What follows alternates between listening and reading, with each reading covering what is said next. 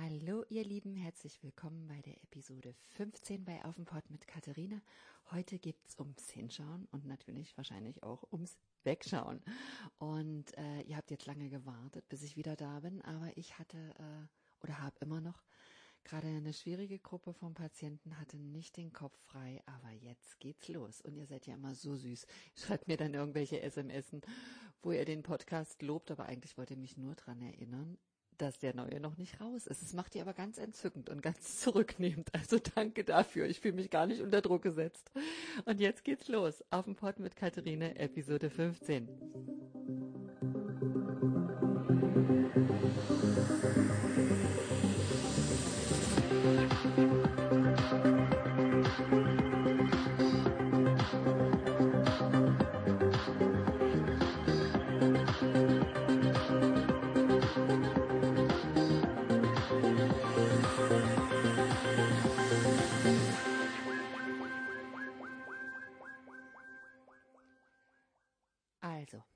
ums Hinschauen. Also hinschauen heißt ja in erster Linie, ist wirklich das Hinschauen ist was ganz, ganz, ganz Wichtiges. Das heißt ja, in erster Linie heißt es äh, eingestehen. Also anzuerkennen, dass praktisch ein Außenbild von meiner Person, von deiner Person, dass es ein Außenbild gibt und es gibt ein Innenbild. Aber eben auch zu verstehen, es gibt bei anderen Menschen, die du kennst und mit denen du arbeitest und mit denen du zusammenlebst vielleicht, ein Außenbild und ein Innenbild. Und äh, über das Außenbild projizieren wir das praktisch in die Außenwelt, was wir von uns preisgeben möchten. Also es muss ja jetzt auch nicht alles sein. Also da kann ja ruhig auch eine Lücke zwischen Innenbild und Außenbild sein. Also es muss ja nicht jedem, äh, man muss ja nicht jedem alles offenbaren. Aber die Lücke darf nicht unendlich groß sein. Also womit wir den anderen praktisch den, den Anschein einer äußeren Wirklichkeit vermittelt, mitteln, also da besteht praktisch bei allem also das, was wir zeigen wollen, da besteht, äh, äh, entsteht im Endeffekt eine Lücke. Wesenszüge, Störungen, Verhaltensmuster, die wir verändern wollen, die befinden sich praktisch in dem Innenbild. Und Veränderung heißt also, sich dem stellen, was wir da an vertrauten alten Mustern eben versteckt haben oder auch verstecken wollen. Ähm, also wenn man Menschen fragt, was zwischen ihrem Innenbild, also dem, was du innen abgespeichert hast, und das, was du dem anderen zeigen möchtest, was du bist, was eben dazwischen steht, so sind die Antworten ganz oft, also Wut, Zorn und Angst und Depression, auch oft Überheblichkeit, Hass, Traurigkeit, Kraftlosigkeit, ganz oft Antriebslosigkeit Überforderung, mangelnde Liebe, mangelnde Selbstliebe, Selbstzweifel. Da stehen ganz, ganz, ganz viele Dinge. Und es steht eine Lücke praktisch, es entsteht eine Lücke zwischen dem Außenbild und dem Innenbild von mir. Und je mehr Gefühle, Zustände, Mangel, Unzulänglichkeiten ich da immer reinpacke, umso mehr muss das eben alles vertuscht werden. Und umso größer wird diese Lücke. Und sie ist somit bei verschiedenen Menschen natürlich unterschiedlich groß. Und je größer diese Lücke, desto heftiger werden eben diese Täuschungsmanöver, äh, um dem Idealbild, das ich nach außen verkörpern möchte, zu entsprechen. Also ich sage euch, es ist ein unfassbarer Aufwand für dich und eben auch für deine Darmgehirnachse, bei dieser Maskerade eben noch zu erkennen, was ist wahr und was ist falsch. Und, äh, und dann eben gebührend und richtig Informationen weiterzuleiten. Was soll denn dein Gehirn da verstehen? Also was ist denn jetzt Wahrheit und was ist jetzt gespielt? Das ist sehr, sehr schwierig. Die Darmgehirnachse ist, ist ja, also das haben wir jetzt schon ein paar Mal gehabt, also ist mit jedem Teil deines Körpers verbunden und so speichern eben bestimmte äh, äh, Organe äh, Gefühle und Emotionen in den Zellen. Das hatten wir ja schon, ne? Und das, das, das schädigt dann die Zellinformation. Und da hatte ich euch das, das Beispiel gegeben, ich wiederhole es immer wieder gerne äh, aus der Transplantationsmedizin, dass man eben, wenn man Organe transplantiert in einen anderen Spender, also das geht, funktioniert bei Leber, bei Niere und bei Herz, von einem Körper in den anderen, dass der Empfänger des Organs dann die Charakterzüge und die Eigenarten des Organspenders übernimmt. Daran siehst du, und das finde ich immer ein wichtiges Beispiel, dass ihr das wisst, es ist einfach fest im Körper gespeichert und ist eine ganz klare Sache, die wir nicht psychologisieren müssen. Das sind, da, da sind einfach Dinge gespeichert. Und das beweist eben auch und bedeutet, wir können diese Verhaltensmuster auch isoliert und rein organisch behandeln, ohne das Hinzuziehen von Psychotherapie. Und das sollten wir auch immer an erster Stelle tun, bevor wir diese anderen psychologisierenden Maßnahmen einleiten. Also wir können uns tatsächlich ohne Schuld, ohne Scham Verhaltensmustern annehmen und die über die Regeneration der Organe praktisch äußerst unspektakulär behandeln. Ähm, die Zellen praktisch eines jeden Organs äh, sind anfällig für die Speicherung gefühlter, äh, bestimmter Gefühlserinnerungen. Ne? Also die Leber speichert Wut, Zorn, Frustration, das hatten wir schon, Unzufriedenheit, auch Depressionen, äh, die mit Schwere in Verbindung stehen. Die Niere speichert Traurigkeit, Kraftlosigkeit, Verletzungen, die mit Sexualität in Verbindung stehen, sage ich mal so im ganz großen Bogen. Depressionen, die mit Antriebslosigkeit in Verbindung stehen mangelnde Haltung oder diese Weinerlichkeit, Ängstlichkeit, Überforderung, das typisch Niere.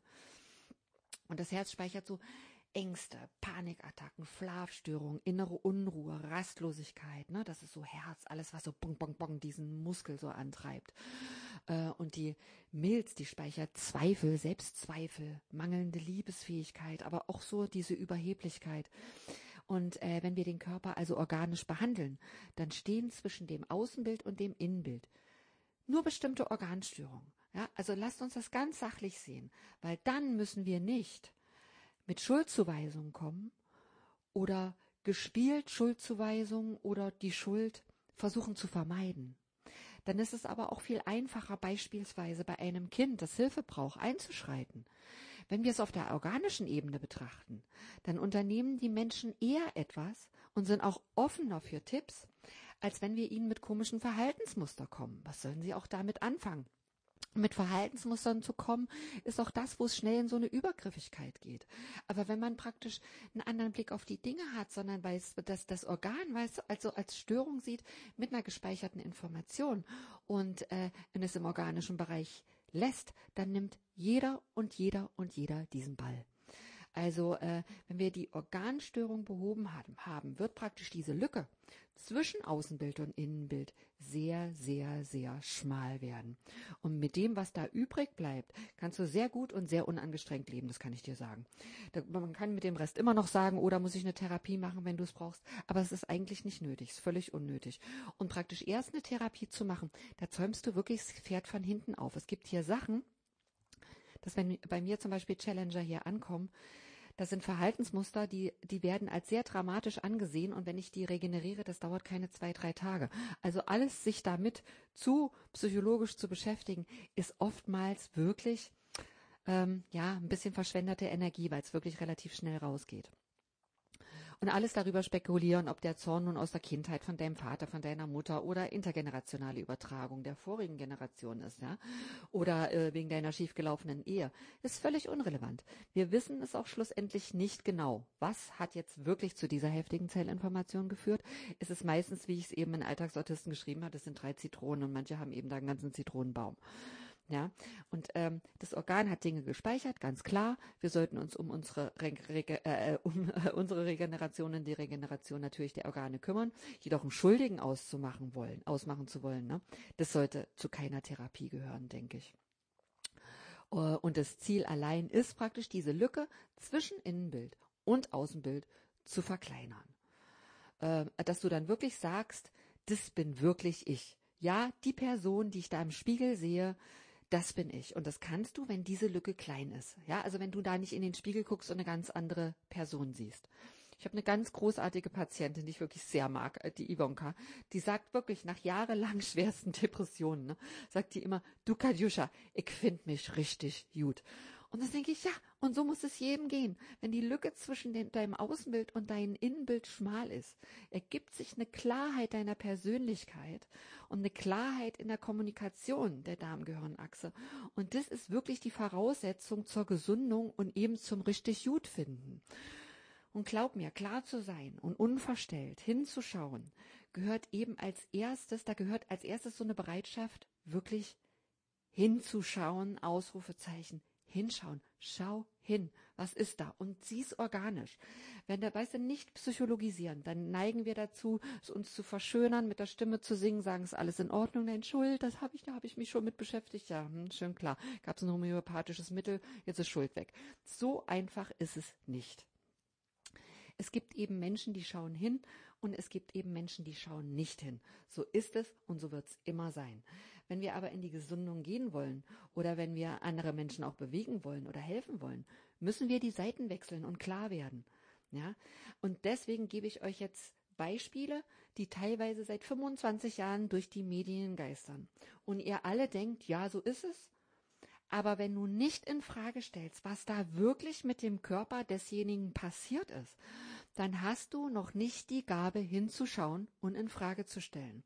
Dafür, dafür musst du wirklich kein Mediziner sein. Dazu benötigst, benötigst du praktisch nur die Offenheit und Bereitschaft hinzuschauen und eben dann auch in Frage zu stellen, irgendwas zu hören und zu sagen, nee, also so kann es doch einfach nicht gewesen sein.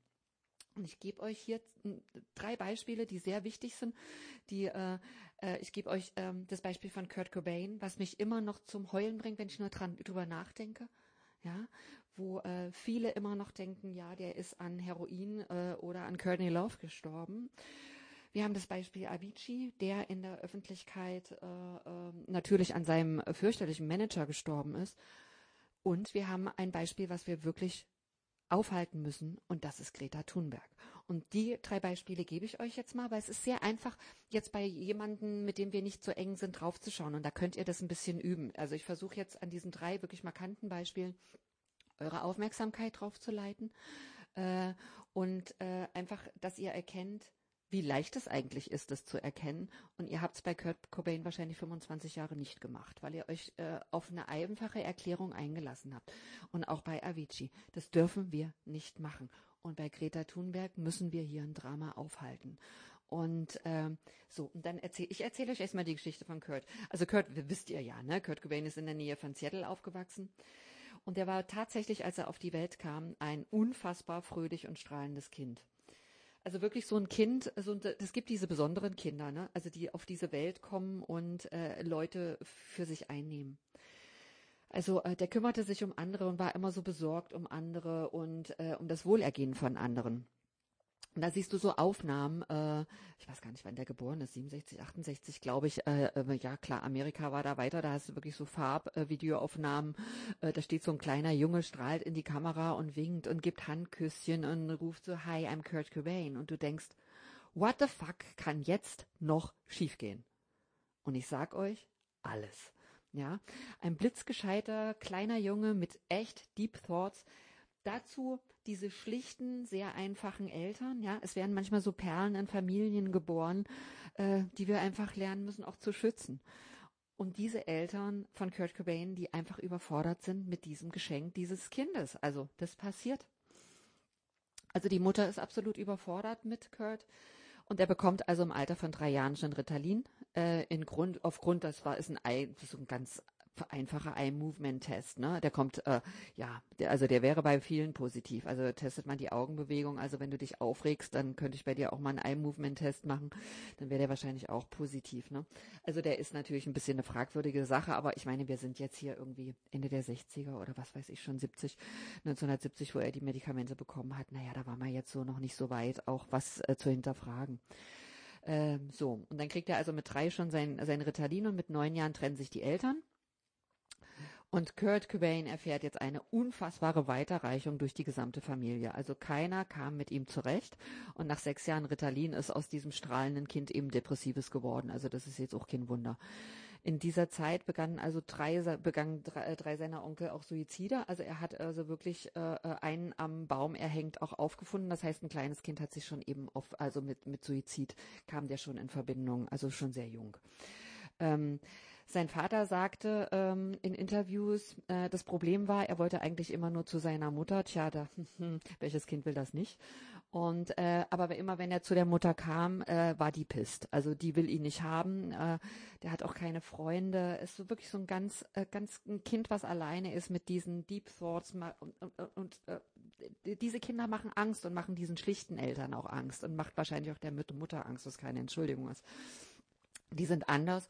Und ja, und Kurt Cobain ist auch, wenn du, wenn du so die Aufnahmen anhörst, der, der hat auch so ein bisschen, der hat, also wenn der nicht, wenn der gesungen hat, klang das ganz anders. Da kam diese ganze Wut raus. Aber wenn der so gesprochen hat, hat er was Nerdiges. Der hat so ein bisschen vorne gesprochen und eigentlich, wenn du ihn hast sprechen hören, hättest jetzt auch so, könntest du ein Mathematiker sein. Der hatte so ein bisschen so eine, so eine, so eine, so eine Nerd-Stimme. Und mit 17, ähm, traf er dann eben Chris und begann mit Punkmusik äh, am Anfang und äh, hatte zumindest seine Sprache gefunden und äh, seine Art zu kommunizieren. Ne? Und äh, die Geschichte von Nirvana beginnt. Ähm, aber er hatte eben bereits diese Folgen von vielen Jahren Ritalin. Also Verfolgungswahn, Ängste und äh, er hatte dann eine sehr enge Freundin Tracy, also von der gibt's auch viele Interviews und Aufzeichnungen, die also immer wieder bestätigt, also gleichzeitig mit Verfolgungswahn und Ängsten beginnen eben seine extremen Bauchschmerzen und eben auch die, äh, die Bronchitis, die bereits äh, chronisch war und diese extreme innere Unruhe. Also Kurt Cobain hatte stechende Bauchschmerzen und Schmerzen überall. Also ihr, ihr erinnert euch noch, der Dünndarm kann sich perforieren und kann sein Nervennetz also praktisch über sein Nervennetz können die Schmerzen überall austreten. Und Kurt Cobain hatte Bauchschmerzen ohne Ende. Also er schreibt wirklich Tagebücher voll. Wir haben ja eine wirklich, also es gibt ja kaum Tagebücher und Aufzeichnungen und Tapes und Räume voller Zeichnungen. Also es gibt, glaube ich, von keinem Künstler so viel wie von Kurt Cobain. Und er zeichnet immer wieder den Darm. Er zeichnet Gedärme. In seinen Videos kommen Arbeit, kommt der arbeitende Darm vor. Er zeichnet Organe. Er schreibt und zeichnet Tagebücher voll von seinen Schmerzen. Und er schreibt und er sagt, ich möchte doch nur Musik machen, aber etwas ist nicht in Ordnung mit mir. Er schreibt weiter, also da ist das wirklich, da ist da, da sind Räume voll von, von diesen Aufzeichnungen. Das ist jetzt nicht, da musst du nicht nach Fahnden. Er schreibt wirklich ganz viele dieser Geschichten. Er schreibt jeden Tag diese Bauchschmerzen, die schwerwiegender werden. Ich kann nichts mehr essen, aber das schmerzt auch. Also, äh, und dann schreibt er, äh, pff, und das ist schon, äh, keine Ahnung, Mitte der 70er, dieser Schmerz wird mich zwingen, mich umzubringen. Also wir haben hier keine irgendwie, weißt du, so, oh, äh, da hat sich jetzt jemand umgebracht. Wir haben das ja alle nicht gewusst und wir haben das ja nicht gedacht. Das kündigte sich schon seit dem Teenie-Alter an. Aber kein Arzt findet heraus, was es ist. Und die Krankheit bekommt einen ganz absurden Namen und diese Erkrankung heißt Cobain's Disease. Das ist bis heute, könnte ich da schreien. Ja? Also Cobain's Disease ist eine Erkrankung, die geht dann auch in, in sämtliche ähm, Ärzteleitfäden ein. Cobain's Disease nennt man Bauchschmerzen verbunden mit Schmerzen überall im Körper mit unklarer Ursache. Na dann hat er wenigstens äh, eine Erkrankung, die seinen Namen trägt. Ist ja wunderbar.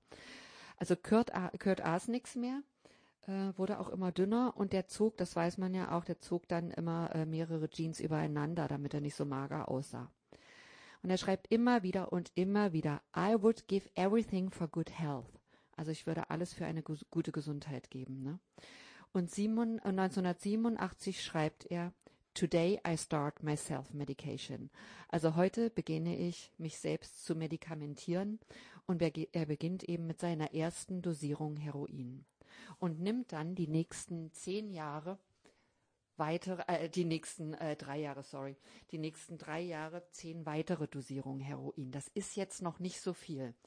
Aber er nimmt das Heroin, und das ist mir jetzt hier wichtig, als Schmerzmittel. Weil er wusste, sich nicht mehr zu helfen. Ja. Hinzu kommt nun der extreme Aufstieg von Nirvana und er war really not ready for this. Weder körperlich noch mental. Für Kurt war Musik ein sehr persönliches Ding. Er wollte Musik machen für andere Kids, denen es genauso schlecht erging wie ihm. Das war, das war eigentlich alles. That's it. Und äh, er wollte niemals zum Sprachrohr einer enttäuschten Generation werden. Ja? Er sagte immer wieder, an diesem Job bin ich absolut nicht interessiert. Dieses Außenbild und das Innenbild waren mittlerweile so weit voneinander entfernt, da lagen Meilen dazwischen. Also ein Junge, der eigentlich nur im Apartment sein wollte mit seiner Gitarre, ein bisschen kiffen und Musik machen. Und dann dieser Ran auf Nirvana. Also der Schmerz im Bauch wird immer schlimmer, die Heroindosierungen werden heftiger und er heiratet natürlich die Drogenkönigin Courtney Love und sorry, that's the end, klar. Aber Courtney sagte immer wieder, wenn die Wirkung von Heroin nachließ, dann hatte er nur Schmerzen. Der hat geschrien, geschrien, geschrien vor Schmerzen im Darm. So, und dann maßen wir uns an zu sagen, Kurt Cobain hat sich wegen dem Heroin umgebracht oder wegen Courtney Love. Ach, glaubst du doch wohl selber nicht. Ja, also wirklich diesen, diesen Fokus darauf, was da passiert ist. Ein Junge, der mit drei Jahren Psychopharmaka bekam, der eine Kindheit voll mit Abweisung und Ablehnung erlebt hat, wie es schlimmer wirklich nicht mehr sein kann, der angibt, dass, es sein, dass er sein Leben lang Schmerzen im Dünndarm und im gesamten Intestinaltrakt hatte und kein Arzt die Ursache fand. Und die Forschung halt nur bis dahin reichte, dem, dem tollen Kurt Cobain eine eigene Schublade mit Cobains Disease zu erfinden. Ja. Kurt Cobain starb nicht an Heroin. Kurt Cobain starb an der Unfähigkeit der Ärzte und natürlich auch logisch an Eltern, die nicht für ihn da waren.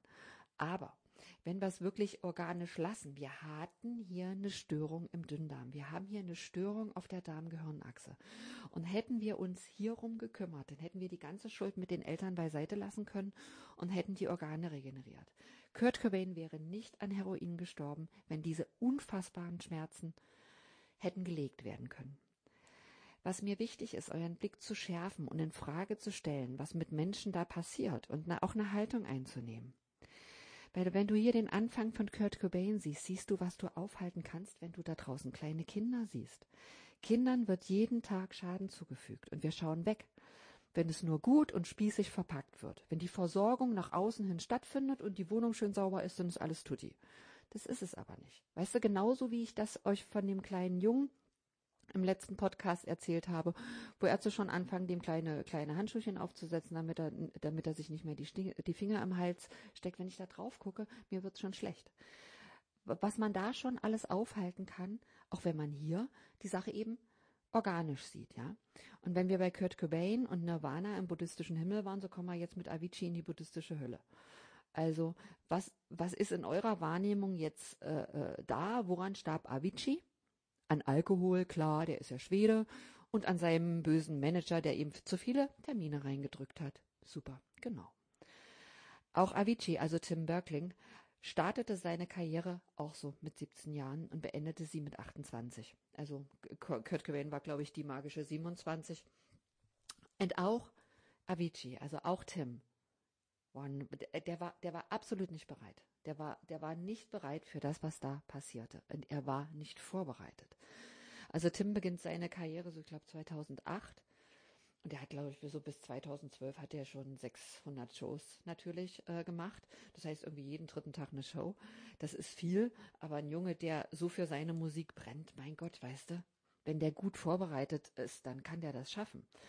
Und ein 17-jähriger Schwede, Schwede, ihr erinnert, ihr erinnert euch, also ich habe euch schon viel von Schweden erzählt, von Jantelagen, von diesem großen Sinn für Gemeinschaft. Ähm, für sich eben nicht von der Gruppe abheben. Alle Menschen sind gleich, weiß ob äh, jung, alt, schwarz, weiß. Äh, das ist eine tiefe schwedische Wurzel. Und dann steht da so ein Junge, der sich abhebt mit 17 Jahren auf der Bühne und in Stadien, wo Tausende und Tausende Menschen schreien. Also so ein Junge wie Tim, der sagt, ich bin eigentlich scheu und will eigentlich überhaupt nicht ins Zentrum. Das ist eine, das ist echt eine schwierige Sache und da musst du einfach dein 17-jähriges Kind vorbereiten. Ja, also mir ist schleierhaft, wie Eltern einen 17-Jährigen so unvorbereitet ins Rennen schicken. Ja, bei Kurt Cobain war klar, die Eltern waren nicht bereit, um sich überhaupt mit ihm auseinanderzusetzen. Aber was ist hier? Tim hat Schmerzen im Darm, aber sowas von heftig und das über sehr, sehr lange Zeit. Die Darmgehirnachse ist geschädigt schon kurz nachdem er das erste Mal auf irgendeiner Bühne steht. Äh, er, er kommt praktisch vor einer Show in Australien ins Krankenhaus äh, und hat eben zusätzlich zu den äh, äh Schmerzen im Darm auch noch die Bauchspeicheldrüse entzündet. Ihr erinnert euch, also wir hatten das Thema Bauchspeicheldrüse. Äh, die Bauchspeicheldrüse gibt verschiedene Stoffe und Enzyme in den Dünndarm ab. Also du hast auf der einen Seite die Bauchspeicheldrüse, auf der anderen Seite die Gallenblase und die haben so kleine Gänge und die führen direkt in den Dünndarm und da wird der Dünndarm praktisch bei der Aufspaltung von Nahrungsbestandteilen unterstützt. Also wenn du eine Problematik in der Bauchspeicheldrüse oder auch in der Gallenblase hast, dann äh, ist das immer ein Rückstau aus, auch aus dem, aus dem Dünndarm. Also eine Galle oder jetzt eine Bauchspeicheldrüse, die sich entzündet entzündet, ähm, die gibt's eben nicht ohne Störung im Dünndarm, das ist ganz klar. Und du hast hier auch die richtige Reihenfolge, da ist erstmal eine Störung im Dünndarm, der hat heftige Schmerzen und dann kommt die Bauchspeicheldrüse auch noch hinzu. Ne? So, er bekommt Medikamente äh, in diesem äh, Krankenhaus in, äh, in, in Australien und einen Tag später beginnt die nächste und du läufst, siehst schon, dass er äh, gekrümmt läuft. Er läuft nicht nur gekrümmt, er läuft auch oft mit Krücken. Der kommt überhaupt nicht mehr auf die Bühne drauf. Und die Termine gehen weiter. Tim sagt also, äh, alle geben ihm nur Medikamente, aber es wird nicht besser. Und er sagt, also, er sprach ja mal Englisch, I feel like shit. Und äh, so sieht er dann auch mit Verlaub aus. Und er hat ja viele Shows überall auf der Welt und so äh, äh kommen hier äh, äh, bei Krankenhäusern mehrere Länder immer in Betracht. Also das nächste ist dann Mount Sinai, Sinai Hospital New York äh, und Tim bekommt äh, Percocet. Das ist echt, das ist ein Medikament, was er selber sagt. Er sagt, Scheiße, das ist like Heroin. Und Percocet ist eine Kombination so aus Paracetamol und dem äh, äh, und so ein Opio, äh, so ein Opioid, Opioid, das ist Oxycodon. Und es gehört echt zu den ganz, ganz starken Rauschmitteln. Und es hat so eine analgetische Wirkung, die ist echt also mehr als doppelt so hoch wie die von Morphium. Und da denkst du so, hey, der Junge hat eine Störung im Dünndarm. What the fuck is this? Weißt du, die Ärzte sagen, diese Medikamente machen nicht süchtig. Das sagt er immer wieder, dass er auch fragt. Und ich meine, wer weiß es, die junge, äh, junge Generation heutzutage, die natürlich hinterfragt, sag mal, oder auch googeln kann.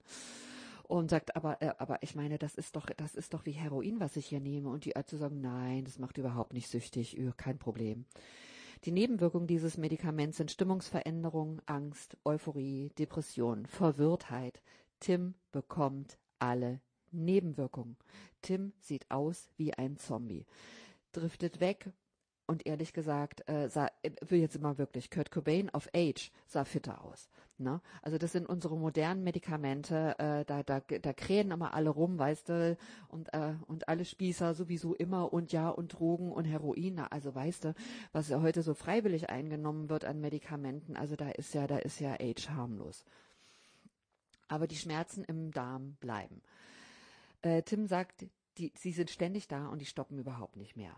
Und dann eben weitere Krankenhausaufenthalte überall auf dieser Welt, weitere Ärzte, weitere Medikamente. Und nun gibt es, ich weiß gar nicht mehr in welchem Krankenhaus das war, weiß nicht, ob das Israel war, ich habe keine Ahnung, ich weiß es nicht mehr genau, oder weiß, war, war, glaube ich, es kann auch sein, dass es Las Vegas war, aber es, es da war, war, da kann man jetzt, jetzt kein, äh, kein Krankenhaus irgendwie herausheben, was hier irgendwie mal eine gute Entscheidung getroffen hat. Die nehmen sich jetzt hier ehrlich bei der Geschichte alle nichts. Und dann gab es Gabentin. Äh, Ga Gabantin, Gabapentin. Ähm, Gabapentin ist ein Neuroleptikum, welches bei Nervenschädigungen verschrieben wird wie bei Epilepsie. Also der kriegt hier wirklich ein starkes Neuroleptikum.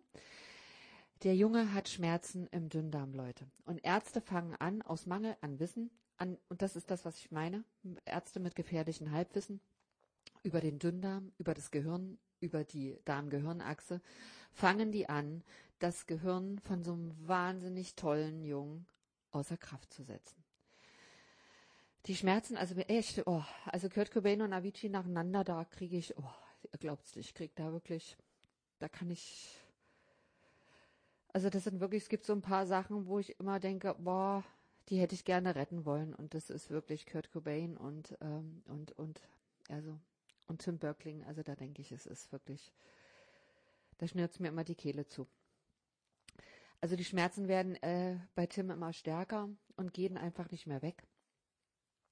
Und Gabapentin ist ein Neuroleptika, welches wirklich, und das ist das Absurde, wo ihr jetzt alle wahrscheinlich ins Schreien kommt, Gabapentin ist ein Neuroleptikum, welches ausdrücklich einen Hinweis des Herstellers hat, der besagt, bitte nicht bei Bauchspeicheldrüsenproblemen verschreiben. Und Tim nimmt 20 Tabletten davon täglich. Ein Neuroleptika, was also Nervenverbindungen im Gehirn unwiederbringlich trennen wird und bei einem Krankheitsbild wie Bauchspeicheldrüsenentzündung, also Dünndarmentzündung, absolut kontraindiziert ist. 20 täglich. Er kommt wieder ins Krankenhaus. Ich glaube, das war jetzt äh, das war Las Vegas und dann jetzt geht's schon durch die Medien, Medien, weißt du, da gibt's so Nachrichten, Fox News, CBS berichten Avicii im Hospital äh, mit Drogen und Alkoholproblemen. Na klar, ja, so einfach ist die Welt. So, er macht eine Pause von sechs Monaten, keine Shows.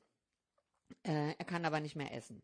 Du siehst Aufnahmen von Freunden dann so im Zeitraffer, ne, die morgens einen Teller auf seinen Computer stellen und dann so Zeitraffer am Abend stellt der, steht der Teller immer noch da.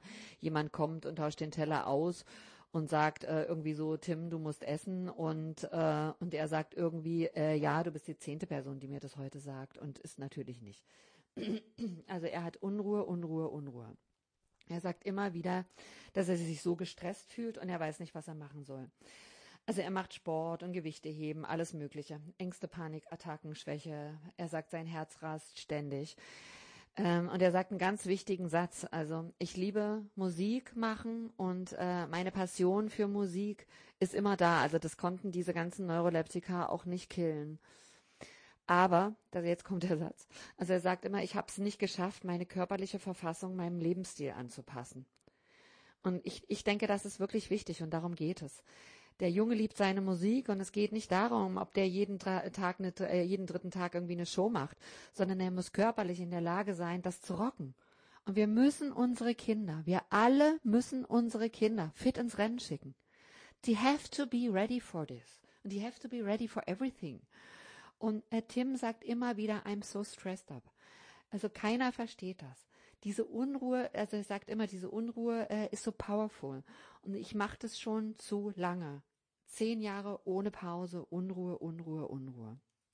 Und in dieser Pause fängt er dann an, sich auch so mit Karl Jung zu beschäftigen. Das ist so, mir zerreißt das das Herz, wenn ich das höre. Also dann, äh, und er sagt so, äh, da ist er dann so, ich glaube, mittlerweile 26 Jahre alt und erzählt zu seinen Freunden, die viel immer mitgefilmt haben. Er hätte gelesen, dass es ja nicht so schlimm ist, dass man introvertiert ist und dass man eben beides darf. Man muss ja nicht nur auf der Bühne stehen. Es ist auch erlaubt, dass man sich eben zurückzieht. Und, äh, und, und er erzählt das und auf dem Tisch steht ein großes Sta äh, Glas Milch und irgendwie Donuts da im Nemi. Ich, ich sag euch, ich kann's, ich kann, ich kann da überhaupt nicht hinschauen. Und Leute, echt, ich kann es jedes, ich kann wirklich, also ich, ich, ich kann genauso heulen wie 94 mit meinen Karten für fürs Nirvana-Konzert in der Hand. Weißt du, ich war fassungslos. Ich weiß ich, da, ich stand da am Hermannplatz, ich vergesse es nie. Ich stand da, ich war einfach nur fassungslos. Und äh, Tim gibt seine letzte Avicii-Show dann in, Abi äh, in Ibiza, na klar, seine Avicii-Show in, in Ibiza und zieht sich dann irgendwie zurück auf irgendeine Insel im, im Meer, ich weiß gar nicht, es war, glaube ich, keine Ahnung, Madagaskar, und nimmt sich dann 2018 das Leben. Und äh, Grund dann immer draußen sind die bösen Manager, Drogen, Alkohol. Die Familie unterstützt das natürlich auch, dass das der böse Manager war. Tim Berkling starb nicht an Drogen und er starb nicht an Alkohol. Also Tim Berkling starb an der Unfähigkeit der Ärzte, an, dem, an diesem kreuzgefährlichen Halbwissen, an dieser Unverantwortlichkeit von Ärzten und an Eltern, die diesen Jungen in keiner guten körperlichen Verfassung in dieses Leben geschickt haben. Ja, wir haben immer lange Geschichten. Wir haben bei Kurt Cobain lange Geschichten und wir haben auch bei Tim Berkling lange Geschichten. Zehn Jahre lang Geschichten, die wir hätten aufhalten können. Die Story mit den jungen Musikern, die dann irgendwie alle mit 27, 28 sterben, ja, diese magische 27, das ist doch nicht das Problem. Das Problem ist, dass die mit 15, 16, 17 beginnen, erfolgreich zu werden. Und das Gehirn einfach nur noch, das ist noch nicht fertig. Das ist mit 21, 22 fertig. Und das bedeutet, wenn da kein Schutz da ist und wenn da auch keine Führung auch noch da ist von Eltern, die wirklich sagen, Mensch, wir müssen das noch ein bisschen begleiten, wenn diese Tims dieser Zeit sich alleine in Krankenhäusern Ärzten aussetzen müssen, die ohne jegliche Verantwortung Leben zerstören, und es ist niemand da, der eine Haltung für, die, für diese Tims und Kurtz dieser Zeit einnimmt, dann haben wir eben diese Todesfälle mit 27. Und wen wundert das bitte? Dass man mit diesen Nebenwirkungen von Medikamenten oder eben von Heroin, was aber schlussendlich nicht viel Unterschied macht, und mit permanenten Schmerzen einfach nicht mehr leben will. Ja? Und das nächste derartige Kind, was von verantwortungslosen Eltern ins Rennen geschickt wird, ist Greta Thunberg. Ein Asperger-Kind, das mit von erfolglosen Schaus vom erfolglosen Schauspielerpapa damit vorgefertigten einstudierten Reden ins Rennen geschickt wird ein Kind, das sich an Zettelchen heftet. Und wenn sie auf gestellte Fragen die Antwort nicht weiß, da haben die clever eingeübt, das ganze Presseteam, wunderbar, Höchstleistung. Dann sagt sie immer, sie hat zu allem nichts zu sagen. Klar. Also sie hat nicht zu allem was zu sagen. Das ist Das ist eine wunderbare Strategie. Sie kann zu Dingen nicht immer irgendwas sagen, wenn sie einen Zettel, wenn sie kein Zettelchen in der Hand hat. Und vorher mit Papa geübt hat, wo die Sprechpause ist, wo sie Luft holen muss, in welche Richtung sie den Kopf dreht.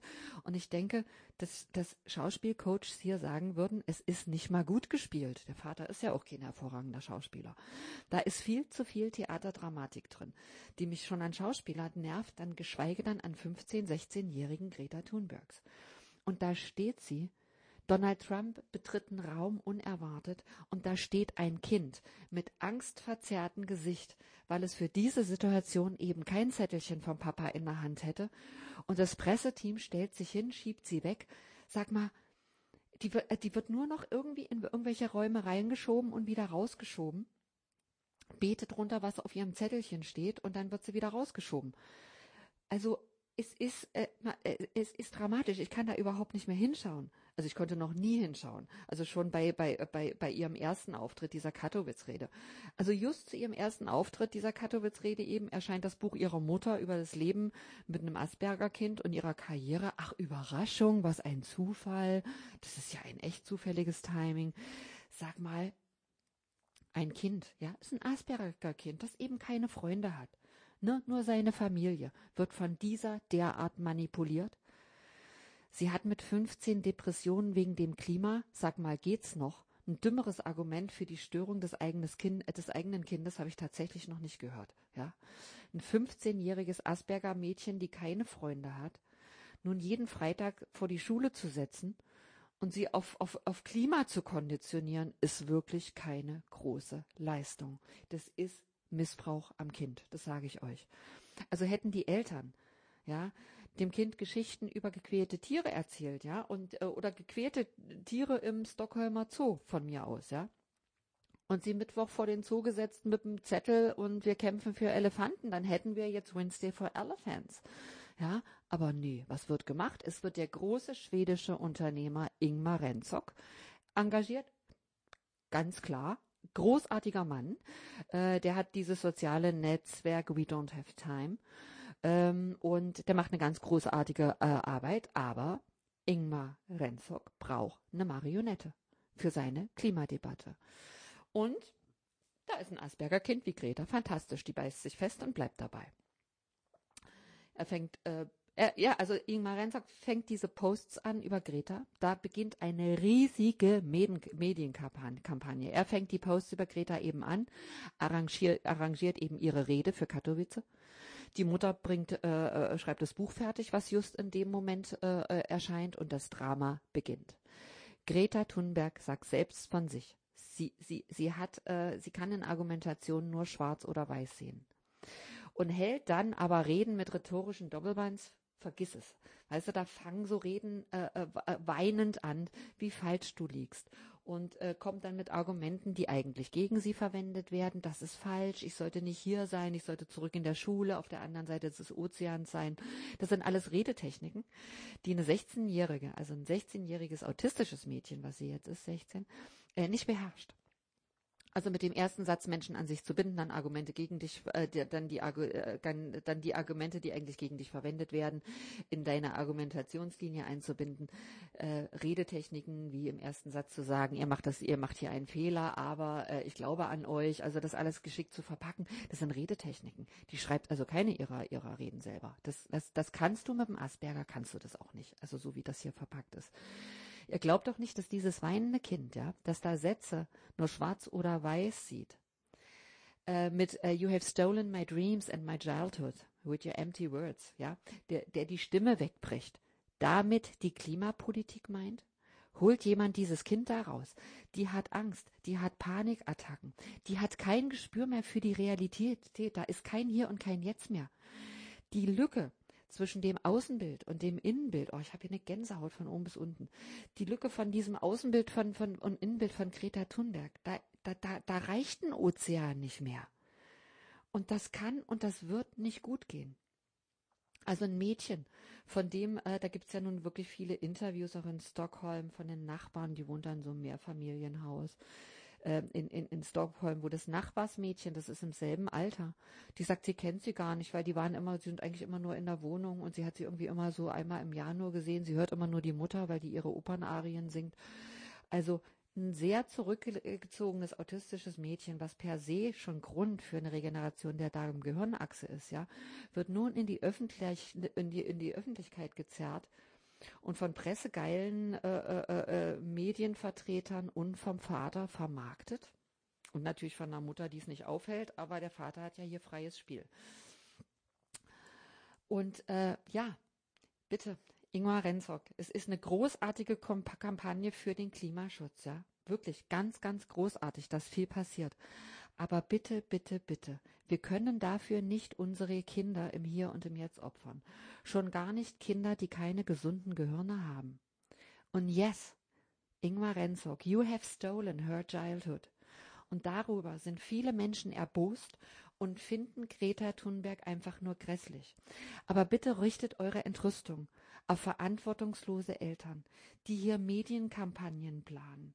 Und wenn dieses Mädchen, also oder wenn diesem Mädchen etwas passiert und dieses Mädchen keine blühende Zukunft vor sich hat, dann wird daran aber ganz, ganz sicher nicht der Klimawandel schuld sein. Ja, es ist wichtig, dass ihr euren Blick auf die Dinge schärft und immer in Betracht zieht, wie weit liegen Außenbild von mir oder einer Person auseinander? Wie viel Lücke ist da? Alle Störungen und Erkrankungen beginnen mit dieser Lücke. Als Eltern haben wir selbstverständlich eine Verantwortung dafür, dem Kind nicht unsere eigenen Probleme oder wie jetzt in dem äh, hier diese diese das äh, ich habe mich selber in meinem Leben nicht profilieren können, dann mache ich das über unsere äh, Tochter. Das kann da nicht stehen. Das Kind, das Außenbild und das Innenbild des Kindes muss stimmen. Da muss eine Klarheit sein. Wir müssen für uns selber und unsere Kinder eine Klarheit in das Innen- und das Außenbild bekommen. Und dieser Podcast soll euch dazu bewegen, hinzuschauen. Wenn zwischen Innenbild und Außenbild ein Ozean liegt, dann ist Showtime. Showtime für Nirvana, Showtime für Avicii, Showtime für Greta, aber auch Showtime für andere Menschen. Ja, und es gibt da wirklich eine Regel, je größer das Gespielte ist, desto größer ist die, die Lücke. Je mehr man sich eben nur mit seinem Beruf beschäftigt und vielleicht gar nicht mehr weiß, wie sein Innenbild wirklich ist, desto größer wird die Lücke und du weißt am Wochenende nichts mehr mit dir anzufangen. Je mehr ich mich über meine Kinder und meine Familie äh, identifiziere ne, und mein Außenbild liebende Mama in Anführungszeichen, also die Mutterrolle spiele, ist desto größer wird doch die Lücke und die spielenden Eltern mit den zu lauten singenden Stimmen nehmen Überhand und wissen eigentlich gar nicht mehr, wer sie sind, wenn die, wenn diese Kinderrolle nicht mehr da ist. Wenn du dein Yoga zu deinem Außenbild machst, ja, dass du möchtest, dass wir das alle so wahrnehmen, umso weniger wird es selbstverständlich. Und du wirst eben mit dieser Namaste-Stimme durch die Welt laufen. Und dann wissen wir, das entspricht nicht deinem Innenbild. Und da liegt noch schwer was dazwischen, um das du dich kümmern solltest. Singende Stimmen sind immer Täuschungsmanöver, aber auch dieses zu viel, ne? Dieses zu viel dafür kämpfen, zu viel engagiert für irgendwas zu sein. Immer alles so ein bisschen drüber. Wenn jemand überspielt, ne, dann fehlt ihm der Zugang zum tatsächlichen Gefühl. Und er fühlt dieses Gleichgewicht, das wir eigentlich automatisch haben, nicht mehr. Also ist immer ein bisschen zu viel. Weißt du, da weint die, die Greta ein bisschen zu viel und äh, derjenige ist ein bisschen zu viel engagiert und die Stimme ist ein bisschen zu viel laut und oft das Gefühl stimmt so nicht wirklich zum, zum Anlass. Also ist immer so ein bisschen drüber. Immer zu laut, zu singen, zu viel weinen zu viel weinen, zum Beispiel hier auch für ein Ereignis, das in der Zukunft stattfindet. Mein Gott, es ist immer zu viel Kämpfen für irgendwas. Wie die Mutter, die eben, hatte ich euch schon mal in einem Podcast vorher erzählt, die eben für das Schulessen des Kindes kämpft und ein Riesentheater macht und eine Riesenaufregung und Petition und, und, und, und, und, immer Theater. Und keiner merkt, dass hier eigentlich das eigene Kind weder morgens noch abends noch in der Schule regelmäßig zu essen bekommt. Und wir eine Mutter vor uns haben, die ein massives Problem mit dem Essen selber hat. Aber, aber du siehst eben auch hier immer dieses drüber, immer dieses wirklich zu viel. Also schaut immer hin, was da zwischen Innen- und Außenbild steht. wenn dort viel Ängste, Panikattacken, Zweifel, schwere Depressionen und, und, und stehen, versucht es nicht zu überspielen und zu akzeptieren, dass auch in eurem Umfeld solche Dinge vorkommen und akzeptiert es nicht. Nehmt es nicht an, schaut hin und sagt, hier stimmt irgendwas nicht und traut eurem Gefühl. In dieser Lücke stehen gestörte Organe mit mächtigen Zellinformationen, die wirklich Zeitbomben sind und sein können. Also wenn wir eine gestörte Darmgehirnachse erkennen, dann können wir auch die Organstörung erkennen und die Störung als Organstörung sehen. Dann können wir eine gute und klare Sicht auf die Störung bekommen. Und wir werden milder in der Betrachtung des anderen und können auf Regeneration wirklich viel, viel einfacher Einfluss nehmen und andere auch dazu bewegen, Einfluss zu nehmen. Wir dürfen aber nicht milde mit dem Wegschauen werden ne? und mit den Wegschauern als solches, äh, weil wir uns damit an der Verdrängung beteiligen und am Abgeben der Verantwortung ne? für die Erkrankungen und für die Regeneration. Also wenn die Eltern ähm, von Tim nicht so unfassbar also wahrscheinlich so eine unfassbar unnötige Psychologisierung ihres Kindes erfahren hätten, bei der du zuschauen musst, wie dein eigenes Kind 20 der schwersten Neuroleptika am Tag nimmt. Sondern wir wären in die Klarheit gegangen und die Sachlichkeit einer Störung der Darm-Gehirnachse und bei Tim nun ganz klar im Dünndarm und in den dem Dünndarm versorgenden Drüsen, dann hätten sie eher eingegriffen. Das verspreche ich euch da die Schuld, die du mit der Psychologisierung und den Neuroleptika nimmst ne, oder ihnen gibst, einfach zur Verdrängung führt. Das kannst du als Eltern doch nicht aushalten, ja, wenn, wenn du die Schuld für, dafür nehmen sollst. Also was passiert dann? Sie weisen die Schuld von sich und wer ist nun schuld? Äh, der böse Manager eben, oder? Courtney Love oder whatever. Es geht darum hinzuschauen, welche Organe sind gestört und zu sagen, da geht etwas schief oder hier ist was schief gelaufen. Aber ich hatte dieses Wissen nicht. Also Punkt. Ich hab's nicht besser gewusst. Aber jetzt weiß ich und jetzt rock ich das Ding. Und bitte lasst die Schuld da raus. Es ist ein Wissen, das da ist, zu dem ihr keinen Zugang hattet. Und das ist dramatisch. Und es ist da dramatisch, dass wir Mediziner mit ganz, ganz, ganz gefährlichen Halbwissen haben und wir haben Mediziner, die keine Verantwortung mehr für Patienten und deren Leben übernehmen. Also übernehmt die Verantwortung für euch selbst und schaut hin. Und schaut auch bei anderen drauf, die den Weg noch nicht gefunden haben, wirklich sachlich und körperlich zu denken. Hinschauen ist der erste Schritt in die Verantwortung. Und helft mit zu verhindern, ja, dass diese großartigen äh, Kurds und äh, ja, diese ähm, Aviciis und äh, Gretas, dass wir hinschauen, dass wir also hinschauen und verhindern, dass Kindern Leid geschieht. Das wäre mir wichtig. Ich danke euch.